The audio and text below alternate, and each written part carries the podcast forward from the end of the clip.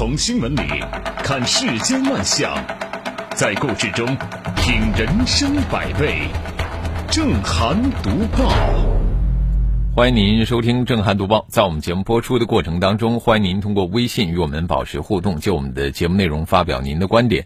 微信公众号您可以搜索 zhdb 八零零加关注，也欢迎您使用蜻蜓 FM 和喜马拉雅 APP 搜索正涵读报关注我们的节目。好，来说今天的头条。近日。一张厦门国际银行新员工不喝领导敬酒被打耳光侮辱的截图在网上热传。昨天，厦门国际银行北京分行回应称，确系该领导言语行为失当，对其予以严重警告处分，扣罚两个季度绩效工资；对支行负责人罗某给予警告处分，扣罚一个季度绩效工资。根据聊天记录截图。在名为“二零二零年校园招聘新员工”的微信群聊中，当事新员工杨某表示，其来自某银行中关村支行，因为个人原因没有办法喝酒，未来也不打算喝酒。所以说，在第一次的这个聚餐时候呢，没有喝 A 角敬的酒，结果被某领导扇巴掌，并以粗口大骂。其后还有部分同事追骂到了电梯口，以劝酒为名。而实际上是以逼人喝酒为乐的这个酒桌文化本来就是糟粕，而这样的酒桌文化嵌入到了职场中，表现的就是以逼新员工喝酒作为入职的这个服从性测试，这个和员工本身的工作能力以及职责毫无关系，只是为了展示和发泄权力控制欲。新员工一旦不够服从，就会遭到暴力和精神虐待。甚至其他的老员工还会主动的帮领导施下马威，啊，这就是标准的职场霸凌，逼人喝酒不成就打骂，行为是足够恶劣，引起公众愤怒那就不奇怪了。但奇怪的是什么呢？就是这样百分百错误而且可能涉嫌违法的事情，在我们的职场中啊是见怪不怪，甚至呢被认为是接受社会毒打的这个职场潜规则。呃，在事件的热评里边，有人说了，时代变了，啊，的确是变了。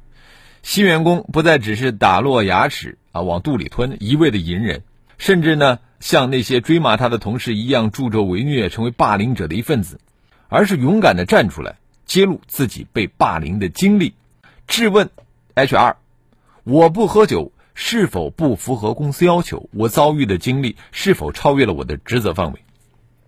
并且他懂得拿起法律武器，强调说：“我保留一切应有的权利。”更可喜的是啊，在评论区也不再被认为是新员工不上道、太天真的言论占领，大部分热评都在为其鸣不平，吐槽职场霸凌，并鼓励更多的年轻人像这个新员工一样勇敢的站出来。然而，我们从银行的处理来看，这个时代并没有改变。打骂下属的领导只是吃了一个处分，罚了一点绩效，而处理的原因很有可能并不是认为这种职场霸凌行为有什么不对，只是啊觉得没有处理好，让这个事情闹大了。如果说这件事情没有被公众关注，涉事的领导恐怕连钱都不会被罚。这样的处理实在很难回答打老师判一年，打下属罚点钱的质问。而公众最担忧，这个新员工，呃，也最可能面对的依然是以后报复穿小鞋的问题。其实，除了员工本身啊，企业也应该主动的去抵制职场霸凌，而让员工都变成听话的羔羊，不仅行为本身恶劣，对这个企业的长远发展也是有负面影响的。唯唯诺诺、溜须拍马，并不能激发任何的创新能力。相反，它会很大的程度上阻碍员工专业水平的提升。而除了满足某些领导的这个权利欲，企业和员工啊都是输家。我们除了鼓励更多的被霸凌者站出来维护自己的合法权利，其实企业的人事管理，包括工会也应该站出来，正视职场霸凌的恶劣影响，并采取措施应对。职场霸凌者。和劝人上道的职场老油条，如果说这个时候还没有任何的反省，只是为自己的恶劣行为没有被公众发现而沾沾自喜，终究啊会和这些陋习一起被时代所淘汰。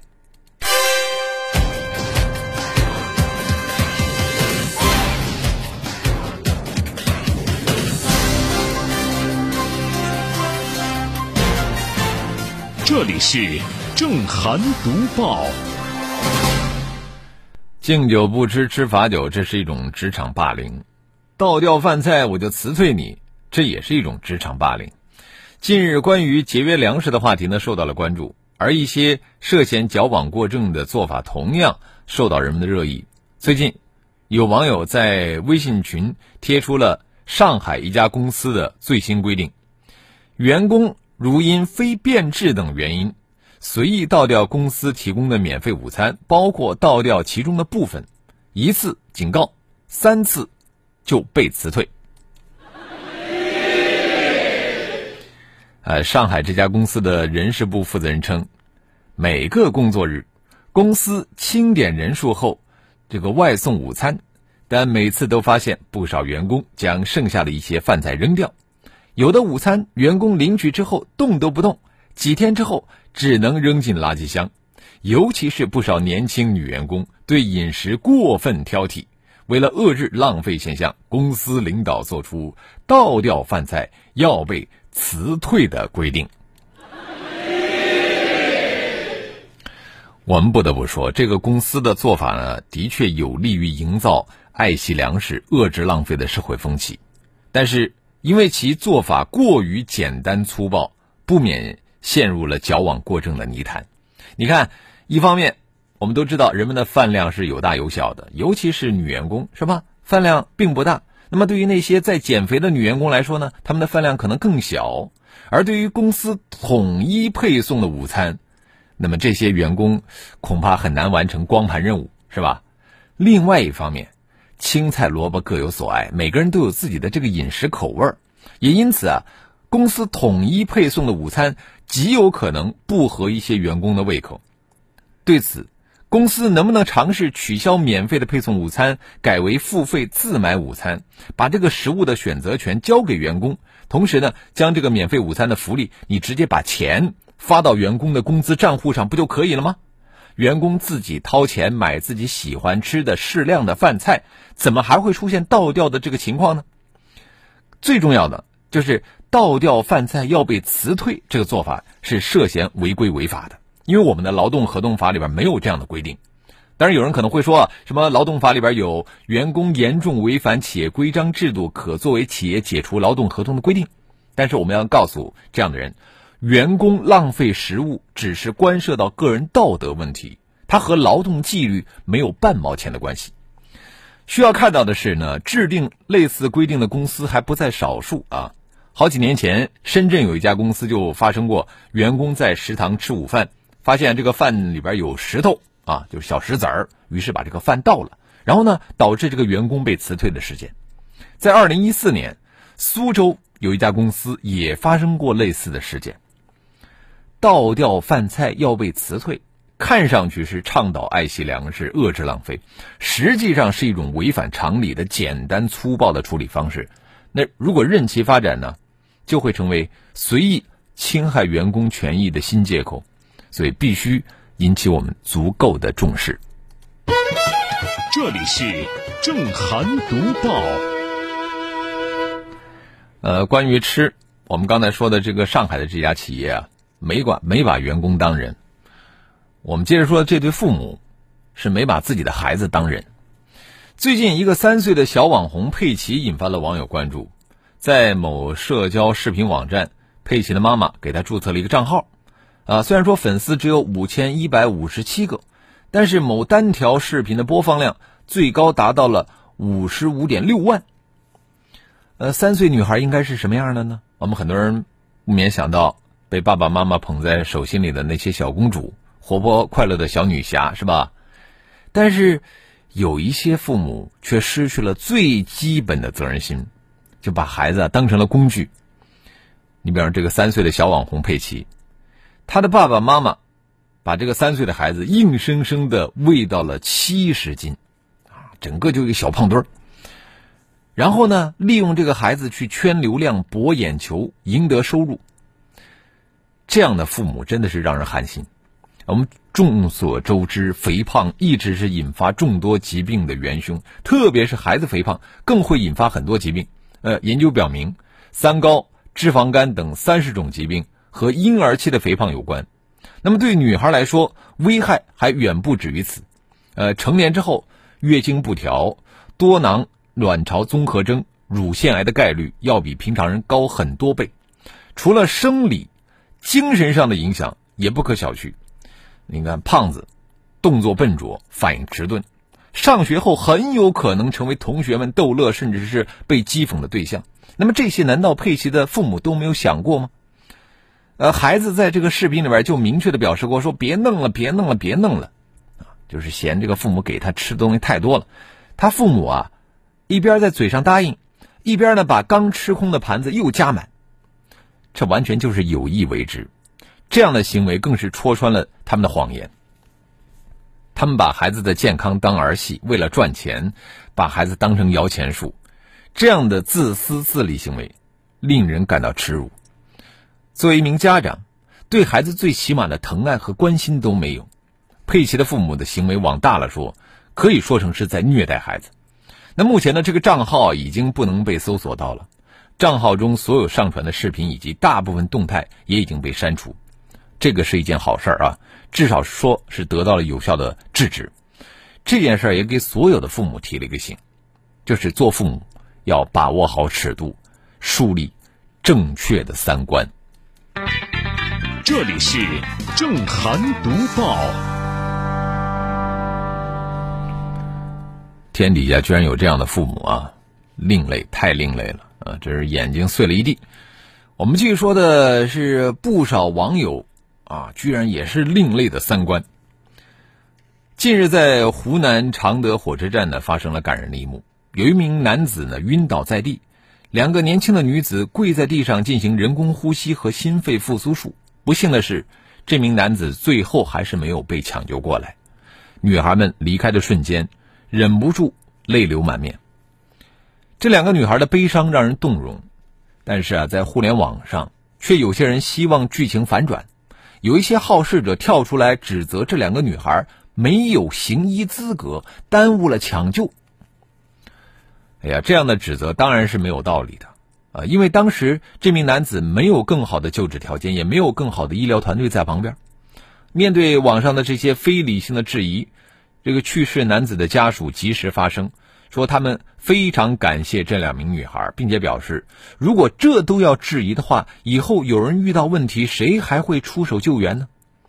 据媒体报道，这两个女孩呢都是成都中医药大学的学生，急救就发生在他们返校的途中，他们具备基本的急救常识，这是毫无疑问的。成都中医药大学也出来表态，说要表彰这两名女生。那些质疑的人。可能会认为所有的急救都需要什么行医资格证，啊，实际上我们要在这里普及一下，所谓的急救，恰恰就是因为专业医疗人员不能到场才发挥作用。急救并不等于治疗啊，它只是为等待治疗提供一种可能性，让病人多一线生机。急救的成功率肯定不会是百分之百。好，广州，我们继续来说，没有什么可以轻易把人打动，除了正义的号角。没有什么可以轻易把人打动，除了内心的爱；没有什么可以轻易把人打动，除了前进的脚步。正涵读报，新闻背后总有动人之处。请在微信公众号搜索 “zhdb 八零零”，关注正涵读报。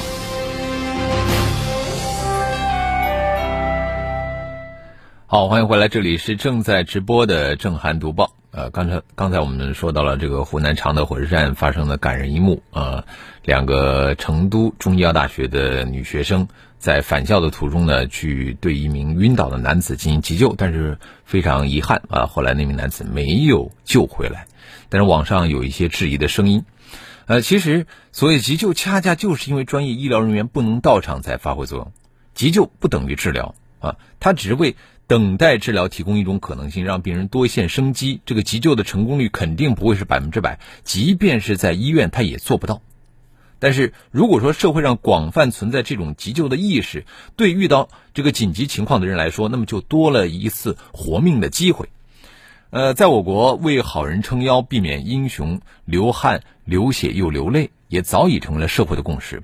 免除见义勇为者后顾之忧的好人法写入了民法典，啊，也意在以法治为善举护航。同时呢，好人法它传递了一个常识：现场急救就是和死神在赛跑。那即使抓住了黄金时间，也不一定能够成功。施救者尽最大努力。而施救无效的情况是正常的这个现象，任何苛责都是不合时宜的。幸运的是啊，就是从家属和学校的反应中，我们看到了对善良和公益的守护。可以说呢，这种守护就是急救的社会基础。我们希望它变得越来越广博，形成一个社会的良性的循环。人们遵从自己的本性去行动，而得到的是善意的回报。这里是正涵读报。好，接着我们来看一看微信平台啊，上善若水说，不喝酒就是不喝酒，为什么要强人所难呢？凭什么要动手打人呢？先做人后做事，就这种没有修养的家伙，怎么配当领导？说的是啊，陆星空说，他为什么敢打别人耳光？他们是什么样的上下级关系？别说是酒后失德。是偶发，不是他们就是这样的作风，就是这样的企业文化。懒羊羊说，最后的结果就是这个新员工在这个单位待不下去，离职。木子李说，打老师一巴掌判一年半有期徒刑，打下属一巴掌扣罚绩效工资，有意思。冷人说，酒品啊，多少是可以看出一个人的人品的。这个我同意啊，无心快语他说公司统一发盒饭就不合适啊，呃，要不呢女生发半份啊，男生如果饭量大的话呢，吃两个半份儿。呃，列那湖说这公司的强盗逻辑是，有饭不吃那就是不饿，不饿就是没干事儿啊，上班不干事儿那就走人。哎，这真的就是强盗逻辑啊！兵哥，而典型的中式思维，不解决饮食质量的问题、品种问题，而是去解决提出质量问题的人。校官云书说，在这个世界上总是有那么一群人，他们能给人看病，能教育小孩，能指点江山，能和人家打口水仗啊！他们激扬文字无所不能。啊，因为他们有一个响彻宇宙的名字——键盘侠。呃，确实如此啊，这键盘侠就是在我们的身边啊，无处不在。好，我们也欢迎更多的朋友可以就我们的节目内容来发表您的观点。微信公众号您可以搜索 zhdb 八零零加关注啊。继续来读报，最近啊，高考录取通知书呢正在陆续的发放当中啊。我们隔壁这个常州市。钟楼区邹区镇的一个邮递呃快递员收到了一份宁夏北方民族大学寄来的录取通知书，啊，收件人是杨同学，但是呢，当地啊却没有相对应的收件地址。这个快递员赶紧呢和这个杨同学联系，就发现啊，哎，对方的手机号打不通，固定电话也是空号。快递员十分的着急，于是就去向这个邹区派出所求助。呃，这个派出所的辅警叫张可亚，他连跑了六十五家，终于送达了这份录取通知书。